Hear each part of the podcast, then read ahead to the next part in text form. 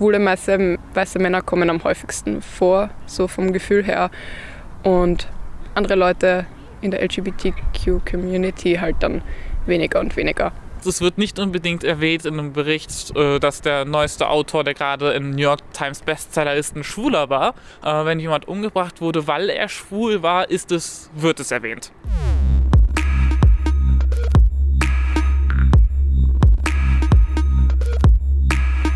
Herzlich willkommen zum Podcast von Am Rand. Mein Name ist Ursi Zeiser. In der vergangenen Woche hat sich mein Kollege Ronny Taferner damit auseinandergesetzt, wie LGBTQ-Plus-Menschen in den Medien dargestellt werden. Also Menschen, die lesbisch, schwul, bisexuell, transgender oder queer sind. Zusammengefasst, sie sind nicht heterosexuell und oder sie identifizieren sich nicht oder nur teilweise mit ihrem biologischen Geschlecht. Ich wollte jetzt wissen, wie Menschen aus der Community das selbst sehen, wie sie in den Medien dargestellt werden. Wie ist es für sie, die eigene Community in den Medien repräsentiert zu sehen? Und passt das überhaupt so, wie das ist? Die Darstellung ist nicht immer die netteste. Es ist irgendwie selten Platz für queere Charaktere mehr als queer zu sein. Also ich vermisse einfach Personen, die schon lange out sind und nicht mit ihrer Identität kämpfen. Wir sind zu dem Punkt gekommen, dass wir uns leisten können zu sagen, okay, aber jetzt wollen wir nicht mehr nur die Opfer sein. Stellvertretend für die Community habe ich mit vier Menschen gesprochen, die sich als Teil der LGBTQ-Plus-Bewegung identifizieren. Zwei davon habe ich schon gekannt, als wir das Interview gemacht haben. Die anderen beiden habe ich neu kennengelernt. Ich treffe mich mit Max im menschenleeren Würstelprater. Es ist kalt, windig, einfach ungemütlich. Aber wegen Corona machen wir das Interview draußen. Deswegen habe ich auch nur ein Mikrofon mit. Und das gebe ich ihm, damit er zu hören ist. Ich bin deswegen ein bisschen leise, wenn ich Fragen stelle. Max kenne ich noch aus der Schulzeit. Wir waren gute Freunde, haben uns aber seit Jahren nicht gesehen. Max studiert Englisch auf Lehramt und ist ein homosexueller, cisgendered äh, Mann. Das weiß er schon seit Jahren. Und er findet sich auch wieder in Büchern, in Filmen, in Serien oder ähnlichen. Die Sache ist nur, die Darstellung ist nicht immer die netteste. Während halt andere auf dem Spektrum überhaupt nicht oder seltenst dargestellt werden, besonders im eher großen Spektrum, wie zum Beispiel Sachen wie Non-Binary oder Transgender-Personen werden vielleicht am Rand mal erwähnt, aber werden nie wirklich präsentiert. Wenn du sagst, die Darstellung ist nicht die netteste, was meinst du dann? Ähm, sie ist sehr äh, von dem Begriff Tokenism äh, beeinflusst. Ähm, etwas, was eine Zeit lang in der ähm, bei den People of, Peoples of Color war, war, dass sie hauptsächlich oft eingeführt wurden, einfach nur um eine Person drin zu haben. Das heißt zum Beispiel der Asiate, der jetzt drin ist, aber halt nur schlau ist oder halt Kung Fu kann und sonst nichts anderes ist. So ähnlich werden auch andere LGBTQ-Plus-Member benutzt, um einfach nur Leute heranzuziehen und zu sagen, hey, wir haben das, aber sie sind nichts weiteres außerdem. Also quasi der Quotenschwule. Sozusagen, ja.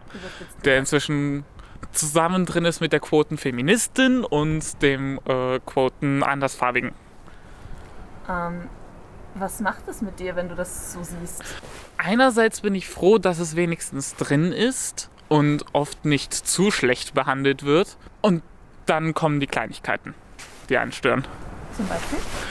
Ähm, fast jeder Schwule in Serien, die ich kenne, ist ein Kurt Hummel.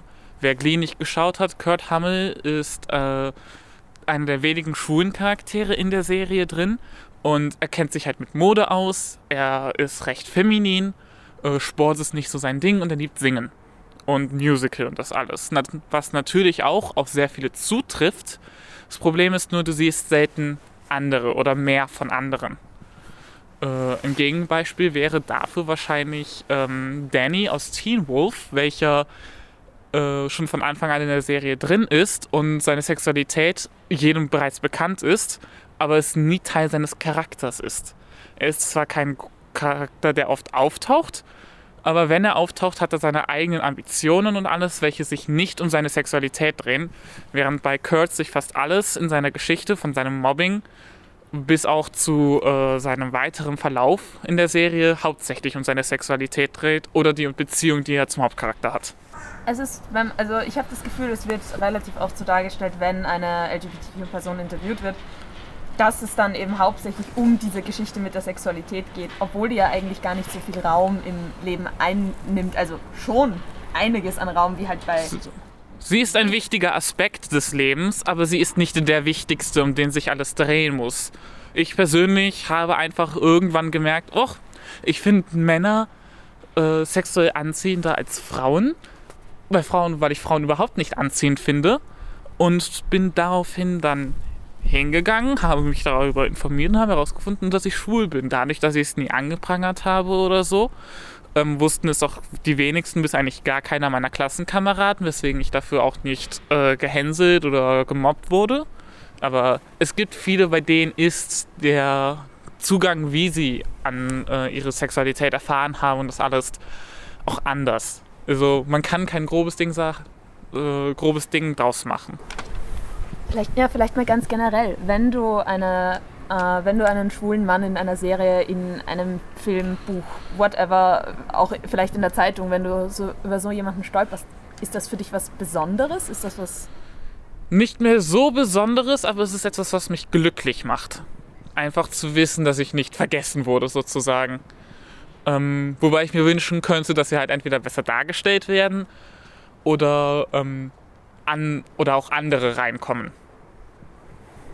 Was könnte man denn da zum Beispiel besser machen? Ähm, sie hauptsächlich als erstes wie einen ganz normalen Charakter behandeln, wo die äh, Sexualität und äh, was sie auch immer romantisch gerne machen möchten, Teil des Charakters ist, aber nicht grundgebend für den Charakter. Ein Beispiel wäre, in den meisten Young Adult äh, Büchern, die man heute liest, gibt es immer ein Love Triangle, wo halt die weibliche Protagonistin steht im Mittelpunkt von zwei Männern, die etwas von ihr haben wollen da ist halt natürlich Teil der Story, dass sie halt heterosexuell ist. Sie hat aber oft, aber manchmal gibt es in diesen, auch, in diesen Büchern auch den schwulen besten Freund, welcher ähm, dazu existiert, um sie halt zu unterstützen und das war's. Er hat keine eigenen Ambitionen, er bekommt vielleicht dann auch noch seinen eigenen Freund und die sind dann zusammen und die sind ein glückliches Pärchen und das war's. Ich finde diesen Zusatz, der betont, dass es zuerst der schwule Freund ist und dann der schwule beste Freund. Ja. Das finde ich persönlich sehr interessant. Was, was hältst du davon? So? Es gibt zu sehr einen Fokus darauf, dass diese Person schwul ist, als dass sie der beste Freund einer Person ist. Ähm, er ist etwas, was hauptsächlich in halt Serien oder so, in denen halt Schwule auftauchen, äh, verbreitet wird, wo einfach die weibliche Protagonistin bekommt einen schwulen besten Freund, mit dem sie, einen Mann, mit dem sie sich über Mode und andere Frauensachen unterhalten kann. Das ist der Punkt dahinter, dass man einfach, äh, dass der Protagonist jemand anderen hat, mit dem sie sich unterhalten kann und dann halt dazu die Tokenpunkte und ähnliches dazu bekommen. Wenn man hingehen würde, ihn als allererstes als den besten Freund sieht, den sie schon von Kindheitstagen kennt, aber sich auch, aber auch schwul ist und sich deswegen ab und zu mit ihr auch darüber unterhalten kann, aber nicht über alles, hätte das einen anderen Einfluss und einen anderen, äh, eine andere Art und Weise, wie es sich verbreiten würde. Gibt es auch Besonderheiten, die dir auffallen, wenn du über LGBTQ-Menschen in der Zeitung liest oder generell was Journalistisches dir über die Community anschaust?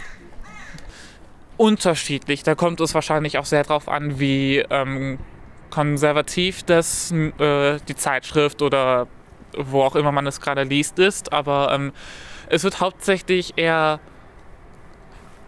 Journalismus ist sehr auf ähm, große Sachen behaftet, zum Beispiel Mord und Totschlag, äh, Bombenanschläge und sowas in die Richtung. Das heißt, es wird nicht unbedingt erwähnt in einem Bericht, äh, dass der neueste Autor, der gerade im New York Times Bestseller ist, ein Schwuler war. Das steht vielleicht beim Buch hinten drauf, aber wird nicht direkt unbedingt immer in allen Nachrichten äh, mitgenommen. Wenn jemand umgebracht wurde, weil er schwul war, ist es, wird es erwähnt. Weil das ja dann Motiv ist und so. Und ähm, im Journalismus, es hat sich inzwischen verbessert. Ähm, es ist nicht mehr so schlimm wie zu den AIDS-Tagen, von dem, was ich mitbekommen habe. Ich habe nie in die, zu der Zeit gelebt, aber ähm, einer meiner Brüder ist auch AIDS erkrankt und beziehungsweise HIV erkrankt. Und ähm, sagen wir es mal so, ähm, es gibt noch immer sehr viele Stigmatas, die auch im Journalismus nicht entfernt werden, aber es wird besser. Und du hast das Gefühl, dass die Sexualität eher dann rausgestrichen wird, wenn etwas Negatives ist, aber nicht dann, äh, wenn, wenn die Person halt sowieso in einem positiven Licht dasteht, wie jetzt zum Beispiel der Wester, der Autor, dann wird eigentlich darauf nicht wirklich eingegangen.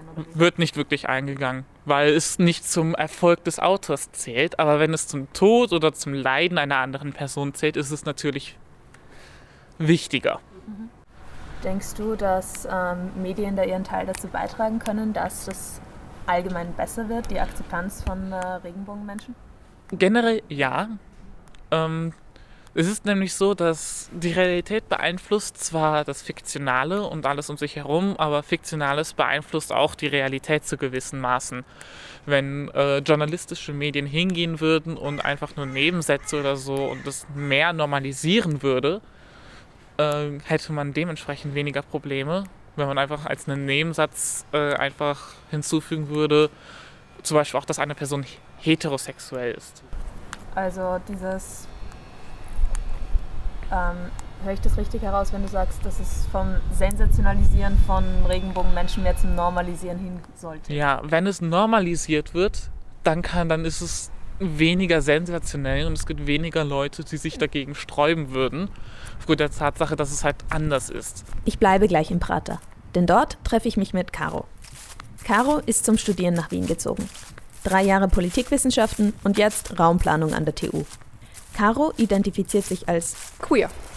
So als Jugendliche habe ich es ähm, als sehr einsam empfunden, äh, weil wenn man irgendwo in einer eher kleinen Stadt aufwächst und halt nicht wirklich so den Bezug zu anderen queeren Menschen noch hat oder so, dann ja, fühlt man sich ein bisschen out of place, würde ich mal sagen.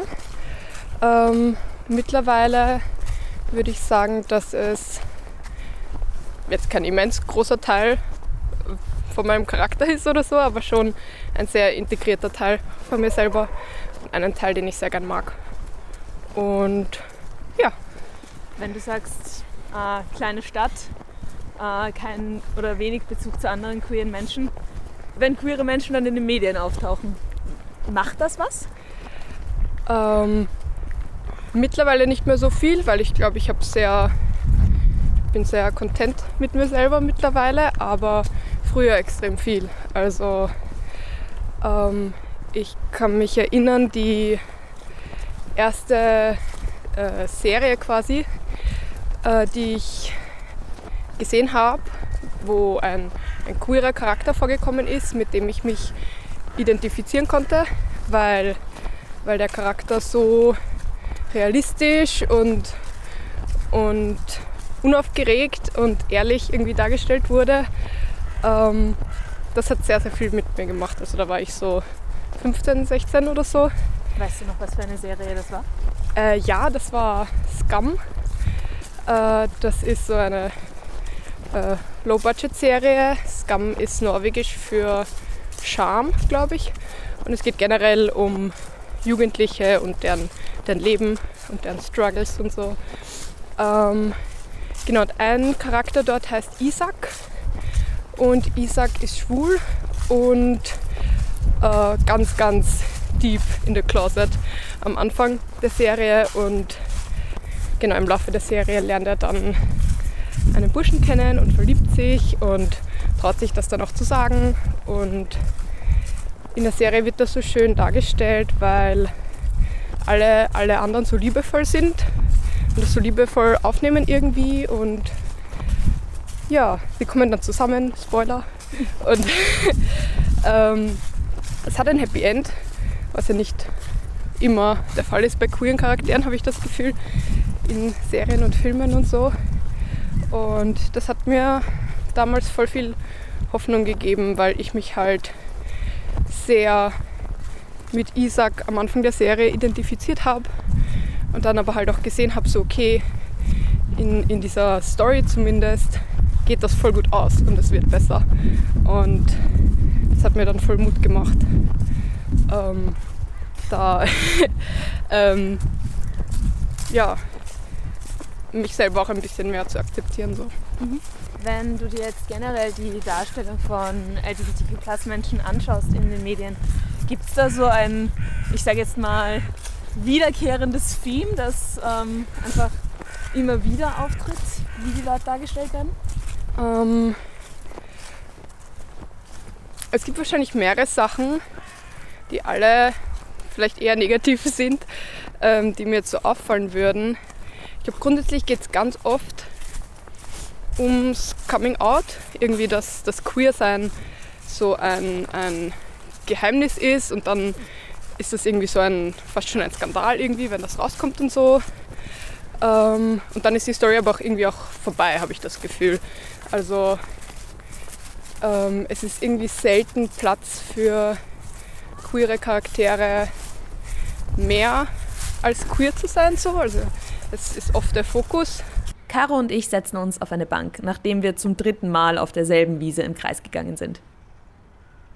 Ist das so ein Ding, dass einfach, ja, Charaktere auch so einen bestimmten Kleidungsstil immer wieder kriegen oder einfach, ja, immer wieder auf dieselbe Weise, ja, fast so archetypisch dargestellt werden? Ähm, Glaube ich schon. Also ich habe das Gefühl, wenn es Nebencharaktere sind, dann ist es oft so, ähm, dass man versucht, die Charaktere offensichtlich queer äh, zu präsentieren, damit es auch ja, eindeutig ist, dass sie queer sind und so. Ähm, es geht auch anders. Also Love Simon fällt mir da zum Beispiel ein. Also da geht es ja wirklich darum, den Simon so als normal unter Anführungszeichen wie möglich darzustellen. Und er ist so unauffällig und er macht Sport, glaube ich. Und äh, ich weiß nicht, er ist so. Ja, ist das so ein halt Ding, dass äh, schwule Charaktere normalerweise als die dargestellt werden, die keinen Sport machen wollen oder es einfach nicht tun? Ist das so ein Ding? Ich glaube schon. Wahrscheinlich können sie alle tanzen. Sehr gut. Aber, aber ja, also ich glaube, da werden ganz viele Vorurteile und Klischees so verarbeitet. Also und auch in Popkultur? Würde ich schon sagen, ja. Okay. Mm. Ist das, also weil du hast vorher auch schon gesagt, dass, dass du sehr oft einfach Coming-out-Stories hast, wo die mhm. Leute mal primär queer sind und dann vielleicht auch noch so ein paar andere Sachen auch. Ja. Eventuell, möglicherweise. Ähm, also das ist wirklich was, was du immer wieder beobachtest dass die ähm. Charaktere nicht darüber hinausgelassen werden, auch noch anders Mensch zu sein. Es gibt natürlich auch ähm, Filme oder andere Dinge, wo das nicht so ist. Ich habe das Gefühl, wenn solche Produktionen von queeren Menschen produziert werden, dann ist es meistens, ist der Umgang mit den Charakteren sensibler und ähm, dann wirkt es auch realistischer und so. Aber wenn das nicht ist und einfach nur eine queere Person oder ein queerer Charakter eingebaut wird, weil nicht, weil wir halt das 21. Jahrhundert haben, damit quasi die Box abgehackt ist oder so, dann ja, habe ich schon das Gefühl, dass das, ja, dass das so ist. Also so ein bisschen der Quotenregenbogen quasi. Mhm, ja, ja. Und dann innerhalb innerhalb des Quotenregenbogens, so wie du sagst, ist es dann oft meistens so, also ich glaube, schwule weiße, weiße Männer kommen am häufigsten vor, so vom Gefühl her. Und andere Leute in der LGBTQ-Community halt dann weniger und weniger. Ich glaube, schwule und lesbische Charaktere kommen auf jeden Fall am häufigsten vor und bei Bisexualität wird es dann schon bisschen schwierig anscheinend, weil wie, wie stelle ich das dar oder ich weiß nicht, was da das Problem ist. Und ja, ich, Genderqueerness ist, ist mm, mir fällt ein Beispiel ein, wo ich das Gefühl habe, dass das ursensibel und respektvoll und realistisch und ehrlich dargestellt wird und das ist Pose, ähm, die Serie. Ansonsten habe ich das Gefühl, es ist werden viele Charaktere oft so, ja, nicht so lieb dargestellt irgendwie, sondern eher, ja, vielleicht auch irgendwie amoralisch oder so. Dieses äh, nicht so lieb, also das, äh, du hast jetzt das amoralisch gesagt, gibt es da noch andere Sachen, die du regelmäßig merkst? Oft so over the top irgendwie. Also eh das, was ich schon gesagt habe, so, dass, dass man auf jeden Fall merkt, dass sie queer sind ähm, und halt irgendwie bestimmte Bewegungen mit, ihren, mit ihrem Körper machen oder ähm, ja, eine bestimmte, bestimmte Ton, in einer bestimmten Tonlage sprechen ähm, oder so, ja. Was ja dann wieder das Klischee bedient, ja, wenn jemand queer ist oder schwul oder lesbisch oder whatever, dass man es merkt. Genau. Sofort. Ja. Und das ist halt vollkommener Blödsinn, weil der einzige Grund, wie man es merkt, ist, wenn ich es dir sage halt. Ansonsten kann man das nicht festmachen am Aussehen oder am Verhalten her. Was aber durch diese Filme suggeriert oder Serien oder Bücher suggeriert wird. Ja, ja, extrem. Ja, ähm, wie könnte man es gescheiter angehen? Wie könnte man Repräsentation so angehen, dass es, ja, dass die Charaktere einerseits mehr sind als nur trans Ja. und andererseits, dass halt, ja, es auch, dass man von diesem eine Sensation draus machen, zu hin, dahin kommt, so es ist normal und es ist auch da, aber es bestimmt nicht alles. Ähm, ich glaube, es ist beides wichtig. Ich glaube, so Geschichten zu erzählen, so wie was ich vorher gesagt habe von Isaac und seine Coming-out-Story ist ganz, ganz wichtig, weil ich weiß, dass ich nicht die einzige Person bin, der das extrem geholfen hat, dabei äh, sich selber zu akzeptieren und so. Und wenn solche Stories respektvoll erzählt werden, so wie sie halt auch wirklich sind, ähm, dann ist es schon okay, wenn Queerness auch der Fokus ist von einer Erzählung, wenn man eben wirklich auf was aufmerksam machen will, äh, zum Beispiel. Aber ja, andererseits glaube ich, dass es voll wichtig ist, dass es äh, im Journalismus, in Blockbustern, überall ähm, Charaktere gibt, die so nebenbei queer sind und der Fokus ist aber, dass sie, weiß ich nicht, die Welt retten oder so. Also, dass, da- dass der Fokus darauf ist, was sie, was sie sich auch wirklich selbst aneignen, wo ihre Stärken sind und so weiter. Und, und Queerness ist halt einfach auch da. So. wenn jetzt jemand daherkommt und sagt, ja, wozu ist Repräsentation denn eigentlich wichtig? Was würdest du der Person sagen? Ähm, ich glaube, so eine Aussage würde nur kommen von Personen, die es sowieso gewohnt sind, sich überall repräsentiert zu sehen. Egal jetzt ob in einem Film oder in den Nachrichten oder im Parlament oder egal wo. Ich würde versuchen, der Person zu beschreiben, wie es ist, wenn man eben aufwächst und niemanden oder nur wenige Leute repräsentiert sieht, die so sind wie man selbst. Und dass es dazu führt, nicht notwendigerweise, aber ich glaube bei vielen Menschen, die queer sind oder in irgendeiner Art, in in irgendeiner anderen Art anders als die gesellschaftliche Norm, ähm, dass es dann dazu beiträgt, dass Kinder sich hassen im schlimmsten Fall und dass sie, dass sie länger brauchen, um sich zu akzeptieren, so wie sie sind. Und wenn du eben diese Vorbilder bekommst, dann geht das auf jeden Fall leichter. Ich sage nicht, dass es alle Probleme lösen würde oder so, aber es wäre ein Schritt in die richtige Richtung so. Ich verlasse den Prater wieder. Zu Hause warten nämlich ein paar Videokonferenzen auf mich. Mit einer lesbischen Frau Also es gibt so viele Bilder von heterosexuellen Familien in den Medien oder auch älteren Menschen und ich merke sehr stark, dass mir das persönlich fehlt. und einer Non-Binary-Person.